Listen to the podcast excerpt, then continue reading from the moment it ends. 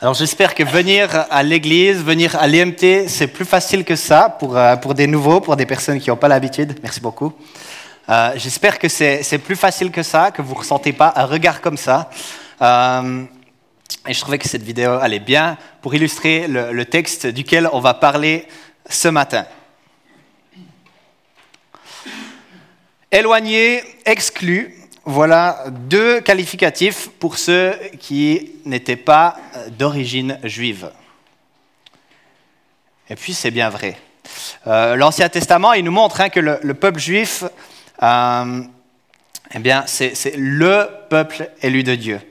Euh, le salut vient des Juifs, le Messie est juif. lors de, la Pentecôte, le tout début de l'Église, c'est des Juifs en fait qui sont concernés par ce qui, ce qui est en train de se passer. C'est des juifs qui sont appelés à se convertir. On voit que Pierre, il va concentrer son ministère sur le peuple juif. On l'appelle d'ailleurs euh, Pierre l'apôtre des juifs. Et puis ensuite, il y a Paul qui entre en scène. Paul qui entre en scène pour se consacrer à la mission dès sa conversion. Un changement radical. Et puis cette mission, elle est principalement orientée vers les païens, vers les, Grecs, vers ceux qui ne sont pas d'origine juive. Et Paul, justement, euh, on l'appelle lui plutôt l'apôtre des païens. On l'appelle l'apôtre des païens parce que l'Esprit le conduit à comprendre, le conduit à mettre en œuvre le fait que la révélation de Dieu, en fait, euh, la révélation du Dieu d'Israël, elle est donnée pour toute l'humanité. Euh, il y a tous ces voyages missionnaires qu'il fait, où il implante des églises, où il les met en lien les unes avec les autres, où il encourage les gens à se tourner vers Jésus. Mais on voit que le changement, en fait, il se fait petit à petit. Euh, il y a ces lois cérémonielles juives qui sont encore très très bien ancrées euh, dans les mœurs des juifs. Et puis euh, la, différence en fait entre les chrétiens d'origine juive et les chrétiens d'origine païenne, elle se fait ressentir très très vite et très fort. Par exemple, si on prend le livre des Actes, il y a cette fameuse dispute entre les juifs et les grecs justement au sujet des veuves juives qui sont mieux traitées que les veuves grecques. Et puis, euh, tout des, choses comme ça, en fait, où, il l'Église, elle doit se mettre en place, elle doit un petit peu se, elle doit apprendre à gérer ces différences. Et puis, euh, bah, le, message qu'on va lire ce matin, il, il, est assez clair, en fait. Vous, les chrétiens d'origine non juive, c'est-à-dire les païens, vous, vous étiez exclus. Mais Dieu, dans sa grâce, et vous a rapproché. En fait, on est dans la continuité de ce que Sébastien a prêché il y a deux semaines. Si vous n'avez pas entendu ce message, je vous encourage vivement à aller l'écouter. Alors, je lis le début euh, de, de ce passage qu'on va méditer aujourd'hui ensemble. C'est pourquoi, souvenez-vous qu'autrefois, vous étiez identifiés comme non-juifs dans votre corps, appelés incirconcis par ceux qui se disent circoncis et qui le sont dans leur propre corps par la main de l'homme. Souvenez-vous qu'à ce moment-là, vous étiez sans Messie, exclus du droit de cité en Israël, étrangers aux alliances de la promesse, sans espérance et sans Dieu dans le monde. Mais maintenant, en Jésus-Christ, vous qui autrefois étiez loin, vous êtes devenus proches par le sang de Christ. En effet, il est notre paix. Lui qui des deux groupes n'en a fait qu'un, et qui a renversé le mur qui les séparait, la haine. Comme on l'a déjà vu plusieurs fois, euh, Paul, il aime bien structurer son message comme ça. Il dit, vous étiez, mais maintenant avec Jésus, vous êtes. Vous étiez, maintenant vous êtes. Alors vous étiez appelé incirconcis du corps, par ceux qui sont circoncis du corps aussi, c'est-à-dire les juifs.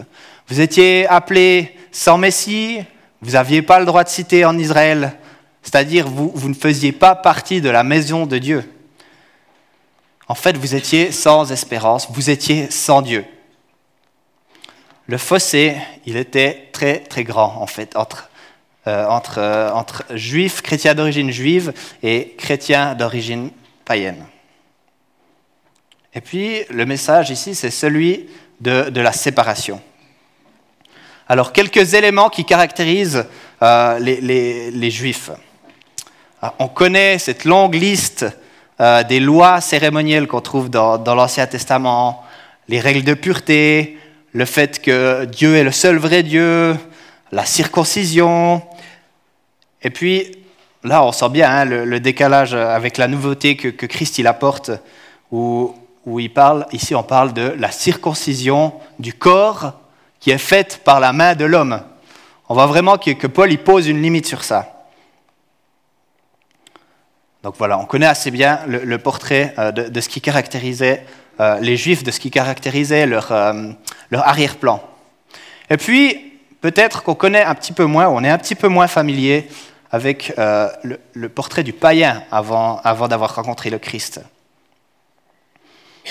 En fait, pour païen, la notion de religion, elle n'a rien à voir avec ce qu'on connaît nous, en fait. Elle n'a rien à voir avec ce qu'on connaît maintenant.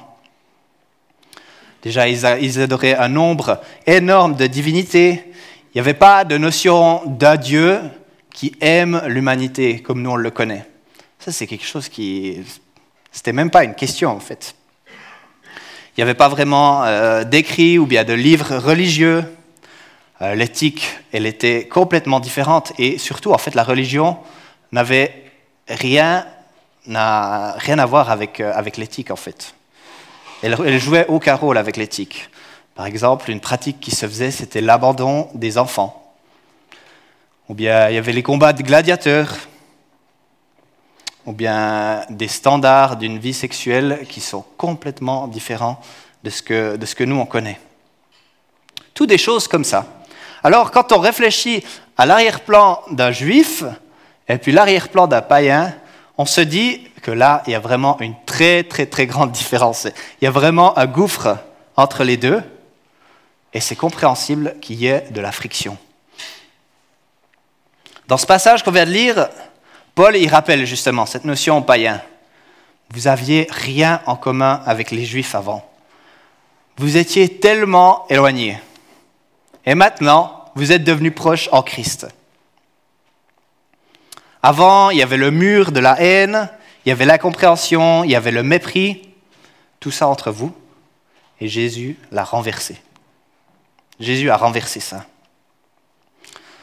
Et quand il parle d'un mur de séparation, euh, Paul y fait certainement, très certainement référence au mur qui entourait le temple, le temple de Jérusalem.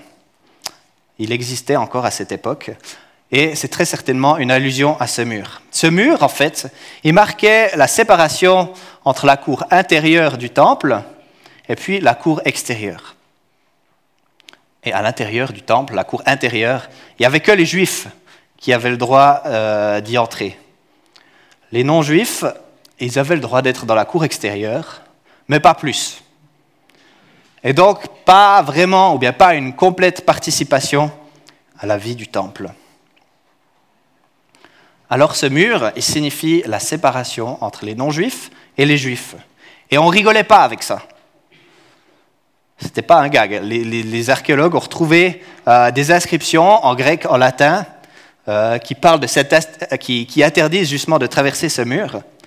Je vous le lis. Aucun étranger ne peut franchir la barrière qui entoure le temple. Celui que l'on surprendra sera responsable de la mort qu'il subira. C'est cash, hein? Celui que l'on surprendra sera responsable de la mort qu'il subira. Et puis on trouve dans la Bible un passage dans Acte 21 où Paul, justement, il est faussement accusé d'avoir introduit quelqu'un de l'autre côté de ce mur. Ça, c'est dans Acte 21. Et puis ça provoque des émeutes, ça provoque euh, du tumulte. Les, les, foules ont envie de tuer Paul, ils ont envie de le lapider. À leurs yeux, on ne mélange pas les païens, ils n'ont aucun droit de s'approcher, euh, ils n'ont aucun droit de s'approcher de Dieu. Alors oui, avant la séparation, avant la haine, le mur de la séparation. Mais, comme on l'a lu, Jésus renverse ce mur. Amen. Alors quels sont les murs que on a érigés dans nos vies? Quels sont les murs qu'on a érigés dans l'Église? Qui est-ce que nous avons exclu dans l'Église? Réfléchissons sérieusement à nos choix, à nos attitudes. Je crois que la suite de, ce passage, elle veut nous inviter à examiner nos vies, à examiner nos, schémas, et puis je crois que la suite de ce passage veut aussi nous conduire à une repentance. Je lis la suite. Par sa mort, il a rendu sans effet la loi avec ses commandements et leurs règles, afin de créer en lui-même un seul homme nouveau à partir des deux, établissant ainsi la paix il a voulu les réconcilier l'un et l'autre avec Dieu en les réunissant dans un seul corps au moyen de la croix, en détruisant par elle la haine. Il est venu annoncer la paix à vous qui étiez loin et à ceux qui étaient près. À travers lui, en effet, nous avons les uns et les autres accès auprès du Père par le même esprit. Avec le Christ, la réconciliation. Ce qui est génial en fait dans ce passage, dans ce qu'on est en train de lire, c'est que Paul, il parle comme ça à plusieurs niveaux en fait. Et bien sûr, c'est évident, il parle des relations entre les chrétiens d'origine païenne et juive, mais il parle aussi de la relation de l'humanité tout entière avec Dieu, avec son Créateur. Le chemin de la réconciliation a été ouvert par le Christ et il est atteignable la, réconciliation est atteignable uniquement par lui. Alors j'aimerais mettre en avant comme ça trois aspects de cette, de cette portion qu'on est en train d'étudier d'Éphésiens 2. L'annulation. Le mur de séparation, comme on l'a vu, c'est la haine. Euh, cette haine, elle est caractérisée ici par la loi. Paul dit qu'elle a été rendue sans effet, réduite à rien anéanti, annulé. La loi? C'est un peu spécial, non? Elle vient de Dieu.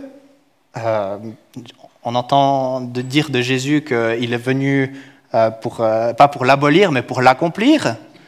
Et là, ce que Paul dit, ça semble un petit peu bizarre. Il parle d'annuler de, la, loi. Alors comment comprendre ça? Comment réconcilier ça avec en fait ce qu'on connaît du, reste de, de la révélation? Et là, en fait, Paul parle plutôt d'un aspect spécifique de la loi, en fait, de la loi cérémonielle. Qu'est-ce qu'on entend par là? Eh ben, C'est ces rites de pureté, les, règles du culte, euh, toutes ces choses-là. Il ne parle pas forcément, en fait, des, dix paroles, des dix commandements, bien ce qu'on appelle la loi morale. Et même s'il le fait, eh bien, il parle de la condamnation qui vient de la loi morale, pas de l'annulation elle-même de la loi morale. Alors on en est bien conscient et on est reconnaissant, on n'a plus besoin de suivre ces règles de pureté, euh, celles qu'on trouve dans le Lévitique par exemple.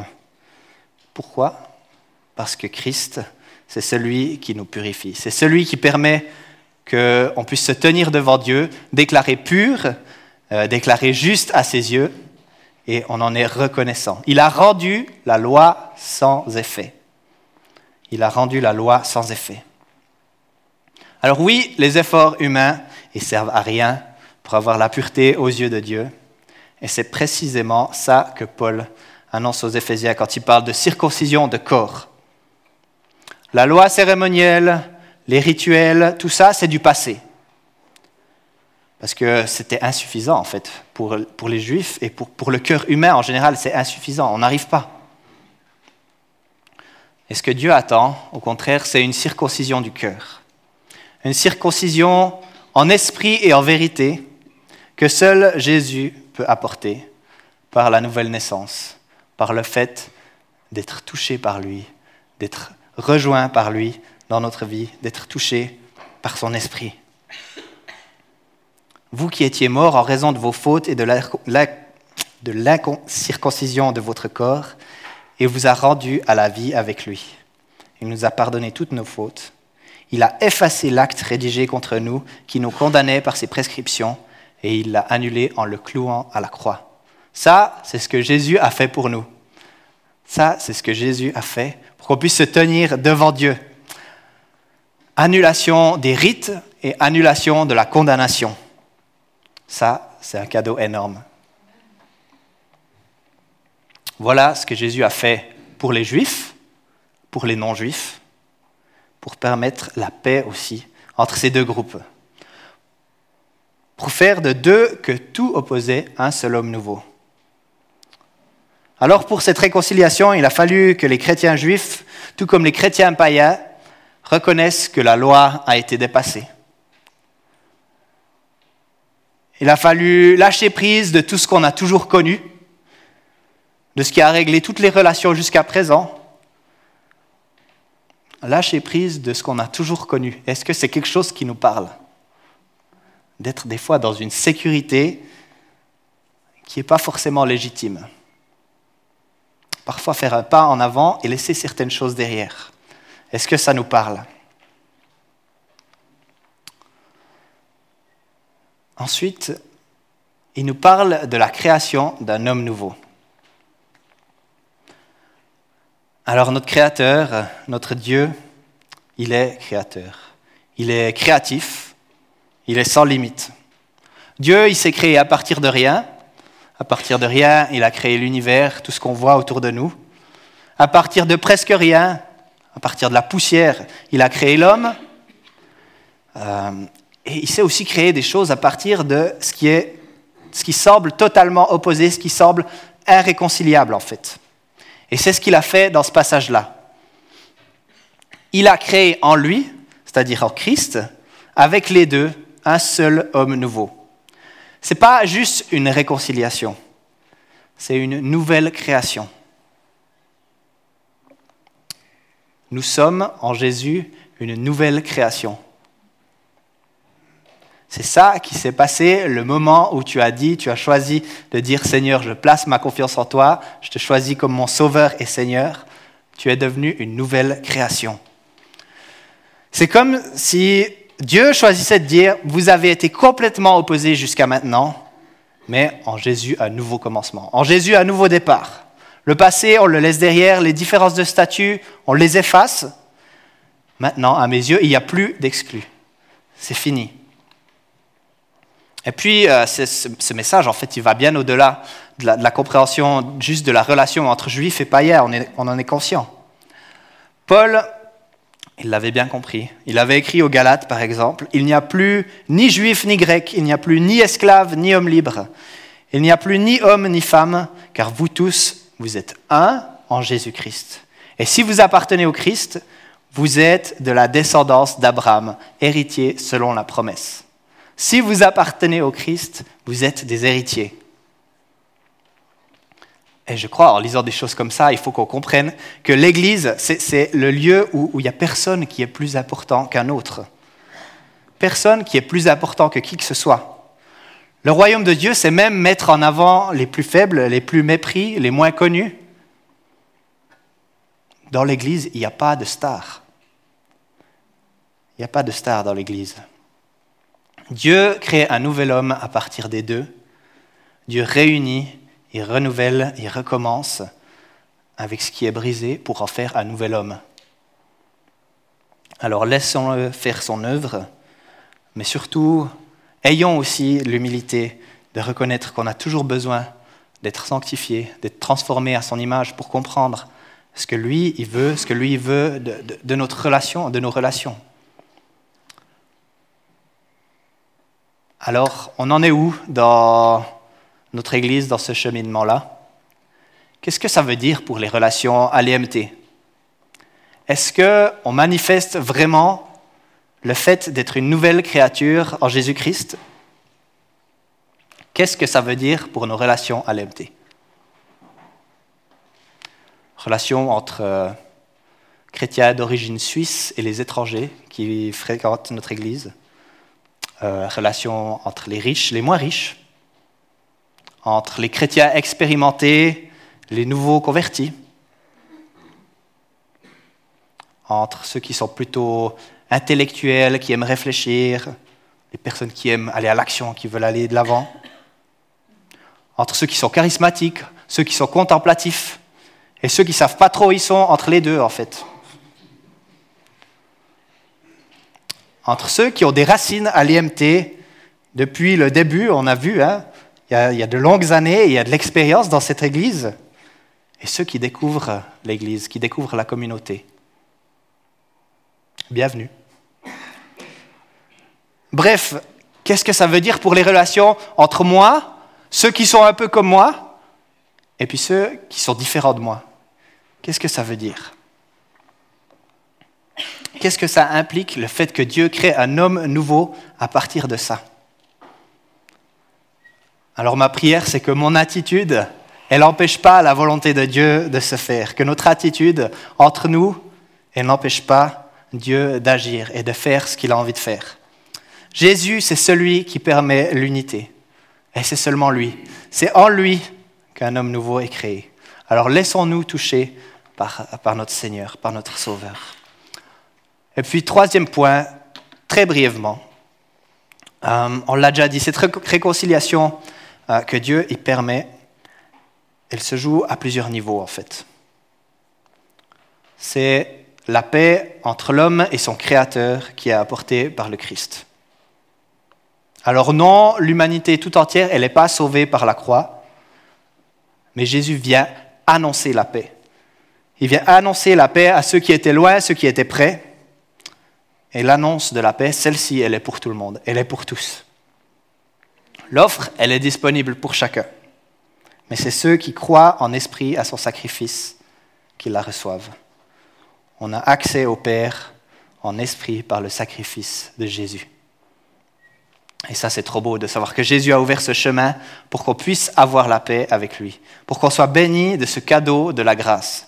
Et là encore, je vous renvoie au message de Sébastien qu'il a apporté il y a deux semaines sur la thématique de la grâce. Allez écouter ça. Alors on passe à la suite de, de ce récit. Plus qu'une réconciliation, une famille, un temple. Ainsi donc, vous n'êtes plus des étrangers ni des résidents temporaires. Vous êtes au contraire concitoyens des saints, membres de la famille de Dieu. Vous avez été édifiés sur le fondement des apôtres et prophètes, Jésus lui-même étant la pierre angulaire. C'est en lui que tout l'édifice bien coordonné s'élève pour être un temple saint dans le Seigneur. C'est en lui que vous aussi vous êtes édifiés avec eux pour former une habitation de Dieu en esprit.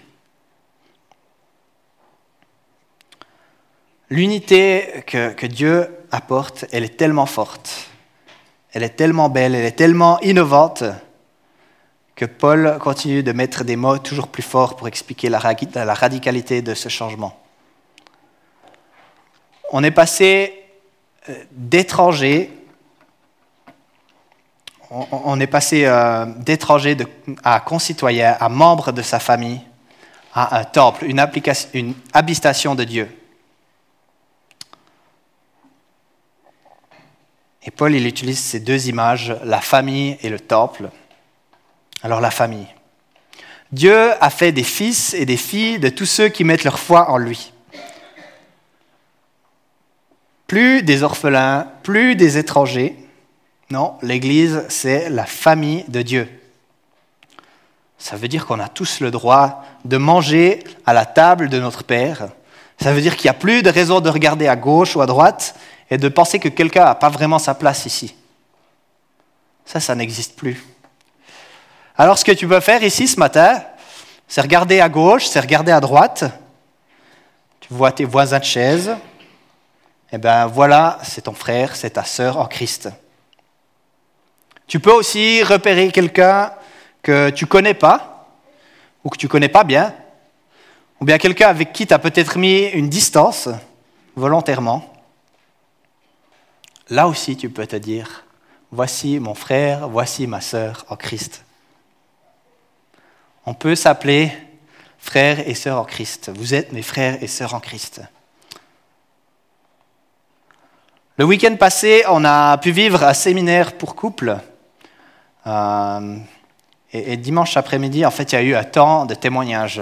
Et c'était tellement fort, tellement encourageant d'entendre ces témoignages si, si fort, si puissant. Des couples qui étaient endommagés, qui ont été restaurés, qui ont été touchés, visités par Dieu. Et voir, voir Jésus à l'œuvre dans les couples, dans les familles comme ça, ça c'est quelque chose qui nous fait vibrer. C'est quelque chose qui me remplit d'espérance. Euh, Jésus a montré à plusieurs couples la signification d'une union qui est voulue par Dieu. Il, a montré la valeur, la beauté de l'alliance du mariage, ce qui est vraiment le ferment, l'origine de la famille. Et Dieu nous rappelle qu'en lui, on fait partie de cette famille. On fait partie de sa famille. Gloire à Dieu. Moi, je suis tellement reconnaissant de pouvoir me considérer comme enfant de Dieu, membre de sa famille. Et puis, il utilise aussi, Paul utilise aussi l'image du temple. Puisque la famille de Dieu, ce n'est pas une nation, mais qu'elle est globale. Son temple, il n'est pas, euh, pas, localisé géographiquement, il n'est pas quelque part, euh, je ne sais où, puisqu'il est formé de son peuple. Il est formé de l'Église, international, interculturel, intergénérationnel, inter ce que tu veux. Et il parle de cette image du temple. Et je trouve c'est tellement fort. Après cette allusion qui était faite au mur de la séparation, qui empêche l'accès des païens au temple, Paul y renverse complètement la logique.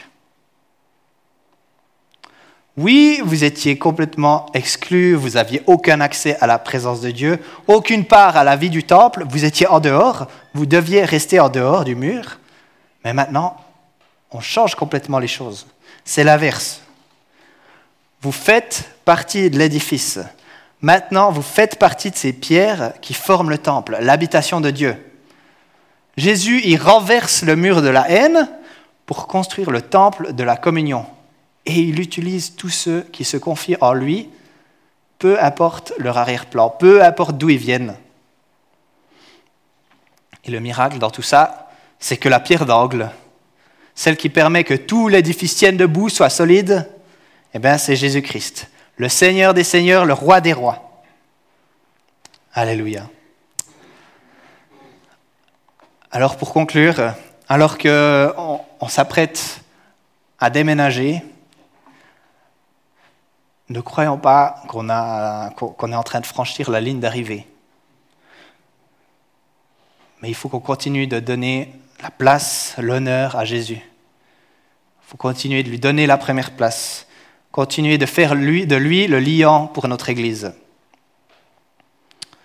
Et en préparant ce message, j'étais rappelé de cette image qu'on avait reçue dans la prière euh, spécifique pour l'arsenal la prière à l'image d'une rampe d'accès euh, pour, pour, venir à l'église, en fait. Euh, alors, ce n'est pas, pas, une rampe littérale qu'on va avoir parce qu'on aura un ascenseur qui fonctionne très bien, donc ça c'est bon. Mais une rampe qui permet l'accès à toutes les personnes de s'approcher de l'église. Que tous puissent y venir. Une rampe à la place d'un grand palier ou une rampe à la place d'un mur à franchir. C'est ça qu'on veut pour l'Église. Et cette rampe, à mon avis, elle dépend de nous. Je pense qu'on a une grande partie qui détermine si l'accès à cette communauté, il est facile ou il n'est pas facile. Je pense que ça dépend pas mal de nous si l'accès à la communauté, il est fait par une rampe ou bien par un mur.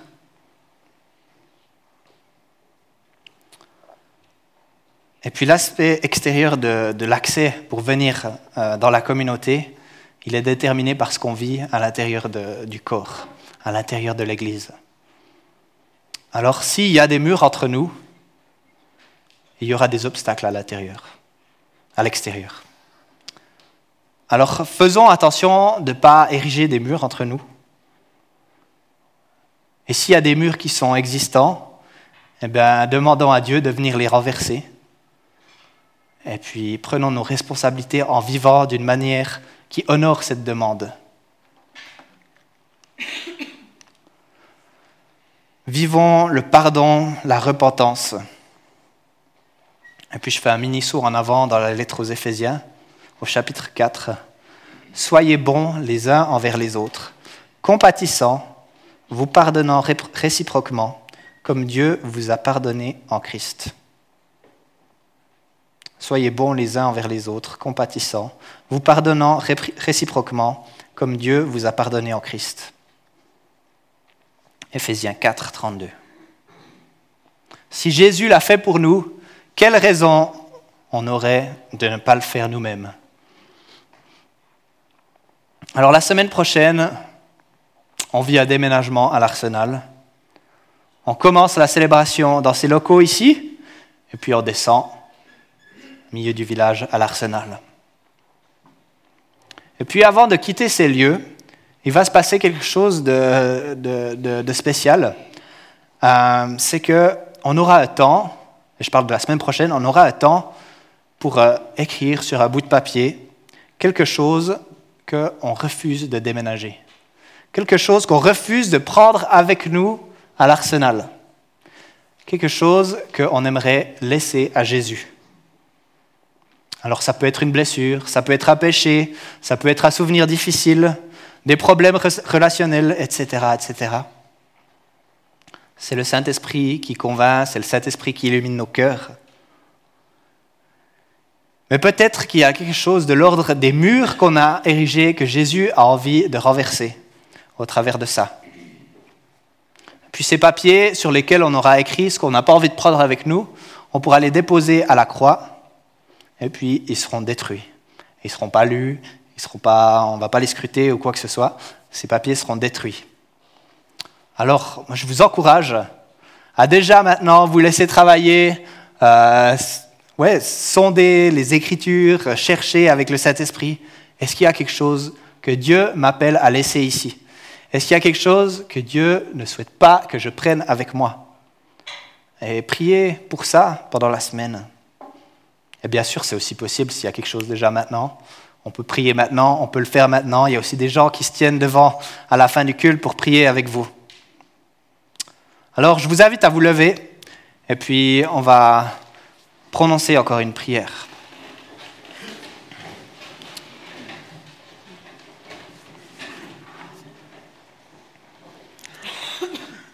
Seigneur Jésus, merci pour la réconciliation qui est en toi, Seigneur. Merci parce que nous pouvons tous venir auprès de toi et il n'y en a pas un qui est plus important qu'un autre à tes yeux, Seigneur. Il n'y en a pas un qui a plus le droit, qui le mérite plus, ou quoi que ce soit, Seigneur. Il n'y a pas de privilège en toi. Alors que cette réalité, elle puisse nous habiter dans nos relations au sein de l'Église, que cette réalité, elle puisse nous habiter dans notre relation pour les gens en dehors de l'Église aussi, Seigneur. Que l'on puisse être des lumières comme toi, tu le souhaites pour nous, Seigneur. Merci parce que tu as tout accompli à la croix que nous puissions nous approcher de toi, Seigneur. Et tu renverses les murs, tu permets la réconciliation et tu fais de ton Église un temple, un lieu où toi tu demeures, tu habites, Seigneur. Alors viens et prends la place qui te revient dans notre communauté. Viens, prends la place qui te revient dans nos cœurs, dans nos familles, dans nos couples. Seigneur, nous voulons marcher à ta suite. Nous voulons nous laisser toucher par toi, Seigneur. Et alors que nous voulons être une église qui, a un accès facilité par une rampe plutôt qu'une église barricadée par des murs, Seigneur, eh bien, apprends-nous à, à créer cette rampe. Apprends-nous à être des personnes qui facilitent l'accès, Seigneur. Fais de nous des personnes accueillantes.